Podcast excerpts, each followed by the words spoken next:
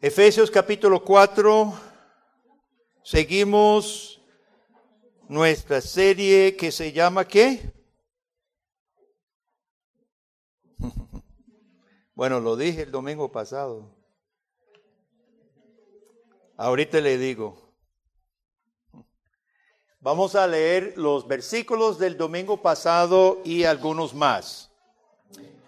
Efesios 4, empezando en el versículo 17, que fue lo que estudiamos el domingo pasado.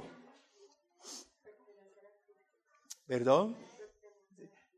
100 puntos para Wendy.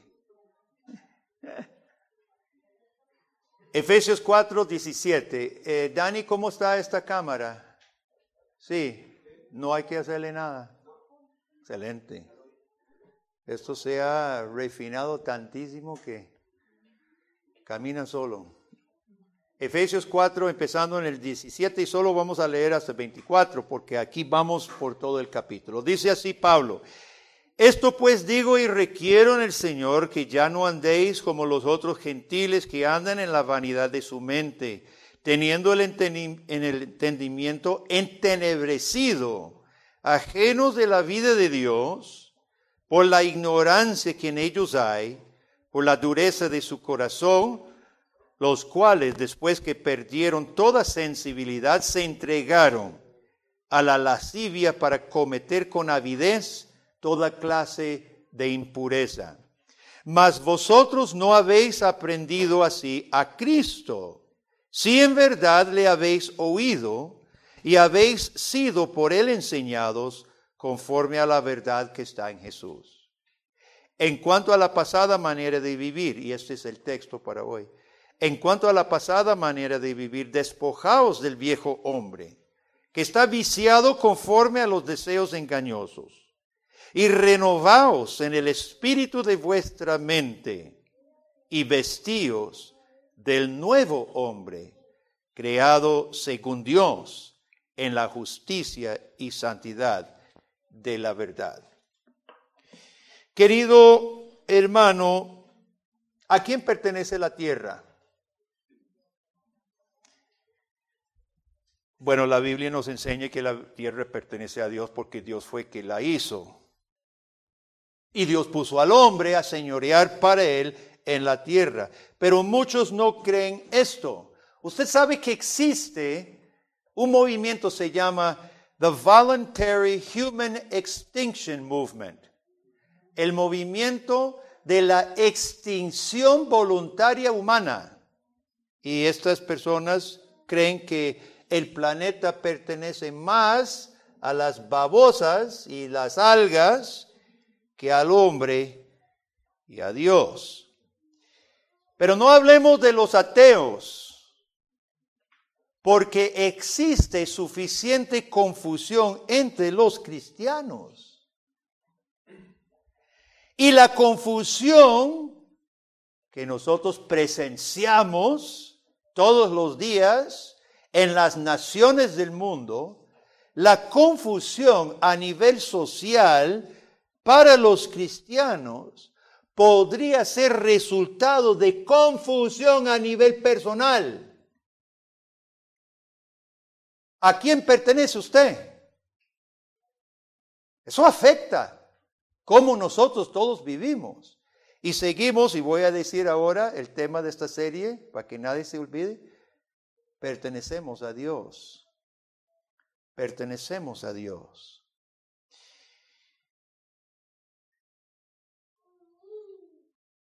¿Hay cristianos evolucionistas bíblicos? No me refiero a cristianos que creen en la evolución biológica Usted sabe que la evolución es aquella creencia de que el mundo evolucionó paulatinamente durante millones de años por, por mudanzas pequeñitas, ¿verdad? Eslabones, eslabones que entre una especie y otra, que no es ni la una ni la otra, ¿verdad? Esa es la evolución por un cambio imperceptible hacia... Hay cristianos que se creen evolucionistas porque parecen creer que la vida cristiana es un proceso lento de cambios imperceptibles, de eslabones que no es ni la una ni la otra, ni pagano ni cristiano. A mí me han dicho más de un cristiano, ay pastor, ahí voy, ahí voy. ¿Qué dice Pablo en versículo 22, hermano? Bueno, ¿qué dijo en, versículo 17? Esto pues digo y requiero en el Señor. Versículo 22. En cuanto a la pasada, la pasada manera de vivir, despojaos del viejo hombre. No dice evolucione. ¿Qué es lo que usted cuando se despoja de algo o usted arroja algo de sí, lo agarra y lo tira? Eh, a veces mandan, manejando motocicleta, eh, se me va una avispa, por, me ha pasado, ¿verdad? Por tal vez una camiseta floja y se va una avispa. Mire, da ganas, y, yo lo he tenido que hacer, orillar la moto y quitarse la, la camisa porque me está picando toda la panza, ¿verdad? Mire, Pablo no dice, ay hermanitos, evolucionen. Dice, despójese, despójese. Ahora, hemos enfatizado muchas veces la necesidad de gramática, porque aquí tenemos una relación importante, todos los gramaticales, y los no gramaticales, esto es sumamente importante, la relación entre el imperativo y el, lo indicativo. Indicativo, declaraciones de hechos. Imperativos, órdenes, mandatos. Aquí hay una orden, despójese. Pero ¿cuál es la relación con el Evangelio, mi hermano? Si el Evangelio consistía solo en órdenes, compóngase, solo habría imperativo, mandato. Pero esta orden de Efesios, hermanos, viene finalizando el libro. Tenemos capítulo 1, capítulo 2, capítulo 3 y capítulo 4 para llegar aquí. ¿Y qué encontramos en esos capítulos? Capítulo 1, Dios nos predestinó en Jesucristo antes de nacer para ser conformados a su Hijo. Capítulo 2, por gracia sois salvos por medio de la fe. Y esto no es de vosotros, es don de Dios, no por obras para que nadie se gloríe. Capítulo 4, versículo 1. Yo pues preso en el Señor os ruego que andéis como es digno de la vocación con que fuisteis llamados. Indicativo, Dios nos llamó con base en lo que Dios ha hecho. Es donde Dios ahora llega con derecho porque Él nos ha redimido, Él nos ha comprado, Él ha mandado su Hijo por nosotros y ahora llega a usted y a mí. Dice, despójense, despójese de ese viejo hombre que yo maté, yo pagué. Ahora despójese de Él. Dios es el que nos salvó. Dios, ¿O no es cierto? Dios es el que nos salvó, nos injertó en Cristo. Dios es el que nos hizo Cristo. Dios es el que lavó su mente de las distracciones para que aprendan Salmo 90. O por lo menos intenten. Despójense y renuévese. Este imperativo viene a nosotros, hermanos con base en lo que Dios ya hizo en la vida del cristiano. Los chicos este año, como no han ido a clases, no tuvieron que cargar sus cuadernos en sus bultos. Y sus cuadernos son tan limpios y tan bonitos como el día que empezamos clases. Pero si hubiera sido un año normal, los cuadernos forrados se rompen, se pelan, se, se, deshacen y más o menos a medio año los alumnos necesitan volver a renovar su cuaderno. Nuestra nieta, Amanda, antes de iniciar clases, hace toda una labor de pintar. Ella dibuja y pinta los forros y forra sus cuadernos y si se daña tiene que empezar todo el proceso otra vez. Se renuevan. De lo feo, roto, despedazado, se renueva, se hace nuevo. Querido hermano, el pecado corrompe nuestra mente. Pablo dice en el espíritu de vuestra mente. Nuestra mente, Pablo utiliza ese término como la fuente de nuestros pensamientos, nuestros deseos, nuestras emociones, ¿no? El pecado corrompe nuestra mente y deja nuestra mente torcida y confundida. Cuando nosotros pensamos y tomamos decisiones por impulso natural, hermano, casi siempre tomamos malas decisiones. Porque el hombre con que nacimos, el hombre viejo, el hombre natural, Pablo declara, está confundido. Está confundido, no razona bien, razona mal, muy mal. Muchas veces algún hermano se acerca y dice, hermano, tengo un gran problema, no sé qué hacer, ¿qué hago? Y muchas, en muchas ocasiones le digo, no haga nada todavía, no haga nada. Vamos a orar todos para que sea Dios que dirija. Porque casi, casi, casi seguro, hermano, el impulso, el impulso nuestro, la reacción más inmediata va a, ser, mal, va a estar equivocada. Pablo dice que necesitamos una renovación, no solo de, de, algunas cositas, sino una renovación en el espíritu de nuestra mente, en la sede, la fuente de cómo yo pienso, qué es lo que quiero, qué es lo que, eh, con cuáles criterios decido y actúo. Y todo hombre y toda mujer está afectado por este problema. Los teólogos lo llaman la depravación total, que quiere decir que toda área de nuestra vida, total, toda área está contaminada. Toda área. No hay una, una sola área. Sus sentimientos, sus emociones, sus deseos, sus pensamientos, sus ilusiones. No hay una sola área que no esté contaminada, que no esté afectada. Me asusto a veces por lo que cristianos a mí me dicen. Me dicen cosas que yo no puedo creer, parecen no ser cristianos. Entonces, nosotros tenemos aquí una ardua tarea de hacer dos cosas. Identificar y matar al hombre viejo. Identificarlo. Porque ahora que somos cristianos hay una mezcla. Dios ha renovado, ha puesto un hombre nuevo dentro de nosotros. Y está el hombre viejo, así que necesitamos identificar cuáles son las cosas del hombre viejo, cuáles cosas son. Y luego matarlo. Ese hombre viejo con su orgullo, con sus vicios, con sus actitudes egoístas, ¿Y sabe qué es el problema?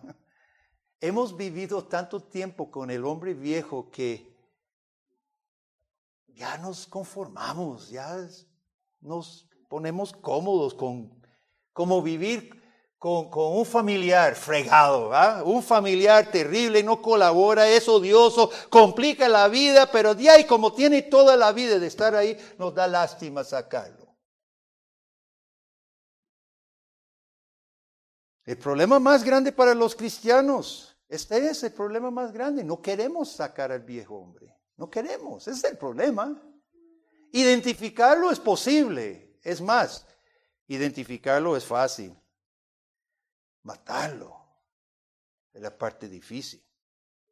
Porque sencillamente no queremos buscar primeramente el reino de Dios y su justicia. ¿Se acuerda lo que dijo Jesús? Son los no cristianos que andan tras las cosas del mundo, que, ha de vestir, que ha de comer, etcétera, etcétera. Dice, solo los gentiles que buscan, ustedes busquen primeramente el reino de Dios y su justicia, las otras cosas Dios proveerá. Dios nos hace un llamado mediante Pablo en este pasaje, hermano, un llamado de alerta ese viejo hombre que tanto amamos no puede entrar al cielo. No puede entrar al cielo. Dios no, Dios no va a llevar hombres viejos, rebeldes, anti Dios al cielo. Lo siento. Y Dios tiene formas de hacer que muera ese hombre viejo antes de ir al cielo, hermano.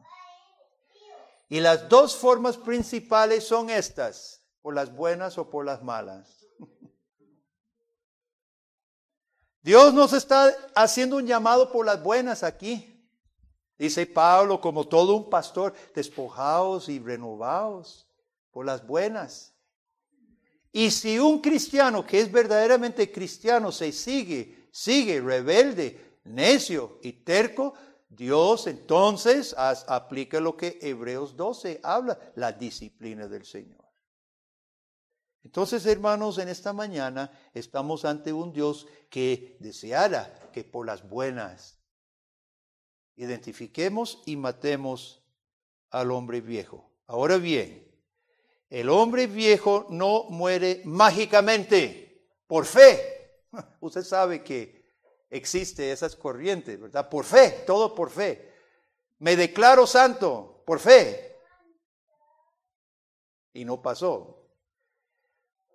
Interesantemente, estaba pensando en esto, las diferentes corrientes denominacionales ofrecen, ofrecen casi cosas mágicas, ¿no? Pensemos en el catolicismo romano. Ofrece ceremonias, ritos, ciertas acciones, hasta por, un mínimo pago, eh, reliquias, todavía indulgencias, para que usted reciba gracia, ¿verdad? Y que por lo menos sea perdonado. Y tanto el catolicismo romano como el pentecostalismo ofrece algo que parecería ser muy bíblico y muy fácil, que son, es el exorcismo. Yo soy un mentiroso, soy un mentiroso y, y además de mentir, robo. Y además de robar, y necesito cambiar. Entonces, ¿cuál es la solución? Un exorcismo. Obviamente es un demonio Así no va a ser, mi hermano, para la mayoría de las personas. Yo, existe, yo, creo que existe el demonio, pero ninguno aquí estamos endemoniados. Ninguno aquí está endemoniado en el sentido de poseído por el demonio. Así que quitémonos de la mente de que exorcizar al hombre viejo va a ser así de fácil. Que usted se sienta y yo te imponga manos y salió. Así no va a ser. Esto es más como aquel trabajo sucio que usted tenía, tal vez un trabajo de mecánica o un trabajo de, la cloaca de la casa o de las canoas o, o polvo o tierra. Y usted tuvo que meter las manos y ensuciarse y después de que termina, ¿qué hace? Se quita la ropa, se mete a la ducha y se sale y se pone ropa nueva. Así es esto, hermano. Aquella ropa vieja, el hombre viejo necesita despojarse, necesitamos pelarnos la ropa sucia, bañarnos en la gracia del Señor y vestirnos de Jesucristo. Pablo dice en versículo 24, que este nuevo hombre está creado según Dios en la justicia y santidad de la verdad. Está creado según Dios. ¿Eso qué significa para usted? Significa pertenecer a Dios. Si usted está creado según Dios, ¿qué es usted? Usted pertenece a Dios. Si somos creados según Dios, en su justicia y santidad de la verdad, es que yo pertenezco a Cristo. Adán fue creado para reflejar a Dios en la tierra en cuanto a la justicia, hermano. Imagínense, imagínense el mundo si Adán y Eva no, no hubieran pecado y sus hijos habrían sido perfectamente justos y no habrían sido omniscientes habrían hecho algunos errorcillos, se golpea la mano. O sea, no, no debemos pensar en que fueran perfectos en el sentido de saberlo todo, no. Pero sus vidas, sus corazones eran justos. Y la sociedad que habrían hecho, hermano, sería un reflejo, un, un espejo del cielo. Dice Juan Calvino que Adán fue creado para ser espejo de Dios en la tierra de su justicia y su santidad. Qué bonito, ¿verdad? Ahora sabemos lo que pasó. Adán y Eva se rebelaron. Dice Pablo en Romanos 3, 23, ahora estamos destituidos, destituidos, faltos por completo de la gloria de Dios. Ahora ese espejo se rompió, se cuartizó, se, se ensució, se opacó, ya no refleja nada. Más bien la imagen de Dios que quedó en el hombre es tan poquita que cuesta, cuesta poder percibir la imagen de Dios en el hombre. Pero Cristo, Cristo, el Hijo del Padre, tomó nuestra existencia, nuestro cuerpo humano y dice Pablo en 2 de Corintios 5, Cristo fue hecho pecado por nosotros para que usted y yo fuéramos hechos la justicia de Dios en Cristo una vez más. Aleluya. En Jesucristo somos declarados justos y somos convertidos otra vez en imagen de Dios que pueda reflejar el sol de la gloria de Dios en este mundo, hermano. Y qué importante es creerse cada uno de nosotros como un espejo. ¿Qué es lo que reflejamos cuando usted mañana saldrá a su trabajo, saldrá de su casa o estará en la casa? ¿Qué es lo que usted refleja, hermano? Refleja un pobre hombre viejo corrompido que no refleja nada? ¿O será espejo de la justicia de Dios? Jesucristo dijo, si el Hijo os libertare, seréis verdaderamente libres. Y Martín Lutero trabaja toda esa categoría de libertad. Dice que no es la ley que nos libra, porque si la ley pudiera librarnos, no habría venido Jesucristo. Pero cuando Jesucristo por su Santo Espíritu me libre de la condena de la ley, ahora sí soy libre para cumplir la ley. Voluntariamente, de voluntad. Cristo ha creado un nuevo hombre en nosotros. Y hemos sido creados, dice Pablo, según Dios en justicia y santidad de la verdad. ¿Cómo llamamos a la persona apartada de Dios, apartada de su justicia y apartada de su verdad?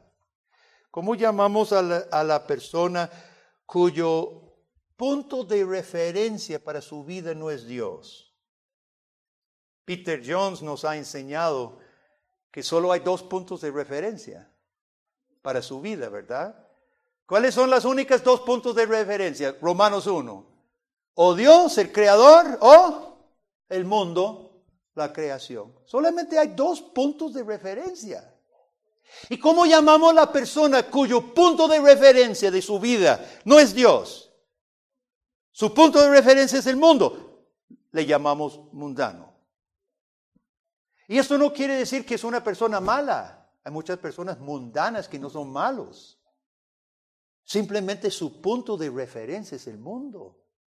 El mundo los alaba y ellos buscan, estas personas buscan los criterios del mundo. Estas personas son alabadas por el mundo de ser ambiciosas, astutas, tienen confianza en sí mismos, se aman a sí mismos. Usted sabe que hay muchos cristianos mundo, mundanos, muchos cristianos mundanos. Inclusive hay un evangelio mundano para los cristianos mundanos. ¿Y por qué ese evangelio es atractivo? ¿Y por qué llena iglesias? Porque las llena. Llena iglesias porque no hace ningún llamado de matar al viejo hombre. Entonces la pregunta que surge de este texto en esta mañana para cada uno de nosotros es, ¿cómo cambiaría mi vida si yo estuviera entregado plenamente a la voluntad de Dios? ¿Cómo cambiaría su vida, querido amigo, si, si usted estuviera plenamente entregado a la voluntad de Dios? Piense, ¿cuáles cosas cambiarían? Tal vez ya habría memorizado Salmo 90. Claro, probablemente usted pensó, bueno, tendría que realmente meterme más en la palabra de Dios. Porque ¿cómo yo voy a decir que estoy entregado a un Dios que no conozco bien? Y sabemos que la palabra es la forma, la, la única forma de conocer mejor a Dios. Entonces, para estar entregado al Señor, yo diría justamente que necesito conocer más la palabra de Dios. Esa persona conocedora de su Dios, Pablo simplemente da algunas cosas que tipifica en los siguientes versículos. En la serie que sigue vamos a ver uno por uno los versículos, pero fíjese conmigo algunas cualidades de esta persona que pertenece a Dios, es de Dios, su punto de referencia es Dios, ama a Dios. Está apasionada por, por Dios. ¿Cómo es esta persona? 25, desechando la mentira, ya no miente. 26 y 27, airaos, pero no pequéis, ni se dé el sol, ni se ponga el sol sobre su enojo. 28, el que hurtaba no hurte más, sino trabaje para que tenga que compartir. Ya no roba, sino en da, comparte.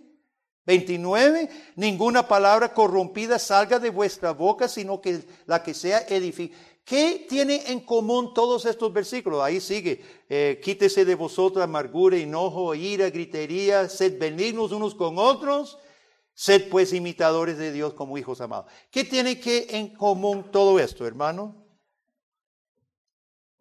Palabras corrompidas no salen de mi boca, sino las que sean edificantes y las demás cosas, no robar, sino compartir, ¿qué tienen en común? Que como Dios se despojó de su Hijo por mí, me ha convertido en un ser parecido. Ahora yo he recibido la gracia de Dios y me despojo para otro. Inclusive las cosas tan, tan como, diríamos, palabras son invisibles, inclusive las cosas tan pasajeras como nuestras palabras ahora sirven para la edificación del que oye. Todo, ahora todo he recibido de Dios para reflejar a Dios, ahora mi orientación es hacia bendecir al otro, no jalar para mí. Así cambiaría nuestra vida, obviamente. Todos conocen el lema de Juan Calvino. Las manos, ¿con qué en las manos? Con su corazón. Antes yo conocía la frase en latín, cor meum te oferezo domine pronta et sincere, algo así. Eso es más latín. Mi corazón te ofrezco, Señor, pronta y sinceramente. Ese fue su lema lo practicó. Qué bonito lema, hermanos. Pronto y sinceramente. Pronto y sinceramente. Pertenecemos a Dios y Dios está haciendo una obra en nosotros. Capítulo 5, versículo 1, Pablo dice, sed pues imitadores de Dios como hijos amados. Hermano, querido hermano, cristiano, Dios le ha devuelto a usted lo que Adán y Eva tenían al principio, el privilegio de reflejarlo en la tierra. El privilegio, ojo bien, le ha devuelto a usted el privilegio de una vez más ser un espejo de la justicia y santidad de Dios en la tierra. No lo desprecie. No lo despreciemos. Dios nos ha devuelto ser imitador de Dios, el poder ser imitador de Dios como hijos amados. Qué cosa más increíble. ¿Qué luchas tenemos con el viejo hombre todavía? Podemos todos sincerarnos si tenemos luchas con el hombre viejo. No vamos a fingir, hermano, lo que no somos. Si estamos en la tierra es que todavía el viejo hombre se nos está pegado porque Dios no nos ha llevado al cielo.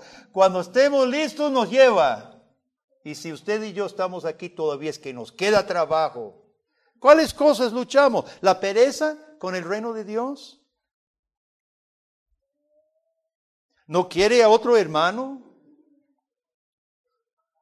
¿Lucha con algún pecado, algún vicio? ¿Mentira? ¿Robo? ¿Palabras corrompidas? ¿Amargura? ¿Enojo? ¿Ira? ¿Gritería? Si no hemos vencido cualquiera de estas u otras cosas, hermanos, si no las hemos vencido, una de dos cosas. Una de dos cosas. O estamos luchando en nuestras propias fuerzas o es que no quiero cambiar. Una de dos. O estoy luchando en mis propias fuerzas y por eso no he tenido la victoria o simplemente estoy conforme con que el viejo hombre conviva. Hoy Dios nos ha recordado que somos sus hijos amados en Cristo, si somos de Cristo. Y si hay alguien viendo, escuchando aquí presente o viendo por, por medio del Internet, si hay alguien escuchando esto que no pertenece a Cristo, Tal vez usted dice, pero yo no tengo esta lucha. ¿De qué está hablando este, este pastor? Yo no tengo esta lucha. Posiblemente usted no es cristiano. Le tengo buenas noticias. Jesucristo fue dado para que sus pecados y ese pecado en especial de estar conforme y contento siendo rebelde. Los pecados pueden ser perdonados en Jesucristo y el Espíritu de Jesucristo les será otorgado. Es don de Dios. Los que han recibido a Jesucristo, Dios les dice, hijos amados. Y Dios nos ha dado su justicia y su santidad en Cristo. Y Dios nos ha dado este pasaje, hermanos, para incomodarnos para incomodar al viejo hombre. No incomodar al, nuevo hombre, porque el nuevo hombre dice amén a todo esto. Pero el viejo hombre ahí está en el rincón, ahí esperando que pase esto, ¿verdad? Ahí está esperando el viejo hombre, ya, ya, ya, ¿qué, hora es? Ya, pastor, por favor, pare ya. Ahí está el viejo hombre renegando, el viejo hombre rebelándose, el viejo hombre posiblemente hasta, hasta levantando cólera en usted. Dios nos ha dado este pasaje, hermano, para incomodar a ese viejo hombre, para que usted lo agarre del pescuezo y le, da una, le dé una patada para afuera. Dios promete darnos la victoria sobre el viejo hombre. Y yo no puedo terminar con otra cosa que sea la palabra de Dios. Queridos hermanos, incluyéndome a mí, en cuanto a la pasada manera de vivir despojados del viejo hombre que está viciado conforme a los deseos engañosos, y renovados en el espíritu de vuestra mente y vestidos del nuevo hombre, creado según Dios en la justicia y santidad de la verdad. Amén. Oremos. Padre Celestial, gracias por esta palabra. Gracias por tu amor. Gracias por tu misericordia. Gracias que nos adopta y que tú te comprometes con nosotros contra, en esta guerra contra el viejo hombre, que tú desees, que tú deseas que nosotros, con tu ayuda, pero con el, esfuerzo, con el propósito, con el, el compromiso, nosotros nos despojemos de él y nos vistamos del nuevo hombre creado en justicia y santidad de la verdad. Oh Dios, miramos hacia ti. Nuestros ojos están hacia ti, Dios, porque dependemos de ti. Reconocemos nuestras flaquezas, nuestras debilidades. Reconocemos que solo en ti tendremos la victoria. Jesucristo, por favor, toma control de nuestros ojos, labios, vidas, pensamientos, por medio de tu Santo Espíritu y tu palabra, y transfórmanos. Es en tu nombre que oramos. Amén.